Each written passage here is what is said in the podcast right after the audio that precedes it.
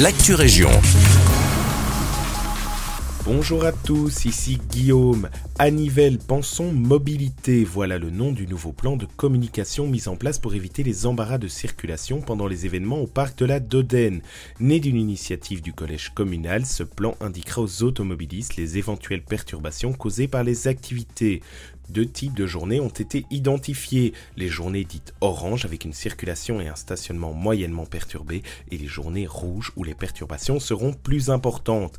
La commune rappelle aussi quelques petits conseils comme le fait d'arriver tôt, de suivre les directives de police ou encore d'envisager autant que possible d'autres moyens de transport.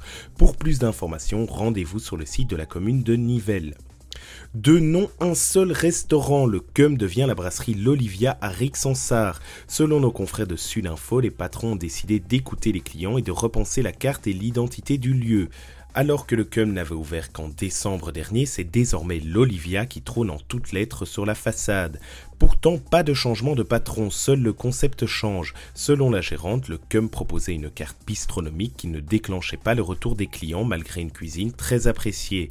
L'Olivia proposera donc un nouveau concept brasserie, plus en adéquation avec les demandes des clients. Le restaurant proposera une formule lunch à 15,90€, une façon d'offrir une cuisine accessible à tous. Outre la carte, c'est toute l'identité du lieu qui a été repensée. Les espaces ont été ouverts pour créer plus de lumière et la capacité du restaurant a été doublée. Cependant que les clients se rassurent, la gérante assure que les valeurs de la maison restent les mêmes. Des produits frais, cuisinés minutes. Si vous souhaitez découvrir la brasserie, il est possible de s'y rendre tous les jours du lundi au samedi. Elle se situe au 93 avenue de Mérode à Rixensart chausser son vélo pour découvrir les endroits insolites de sa région. Une chance qu'auront les élèves des écoles de la région du centre. Lancé en 2022, le Tour du centre vient cette année avec un concours événement. Au programme 2 jours, 6 étapes par jour, 12 communes et 40 enfants par commune. Les enfants partiront de Binche et parcourront les 12 communes à vélo. Ils passeront le flambeau aux élèves des communes suivantes vers La Louvière, Braine-le-Comte ou encore Senef. Le tour se terminera par un retour à Pinche. Nouveauté de cette édition, parents et enfants des écoles participantes pourront tenter de remporter de nombreuses places de cinéma.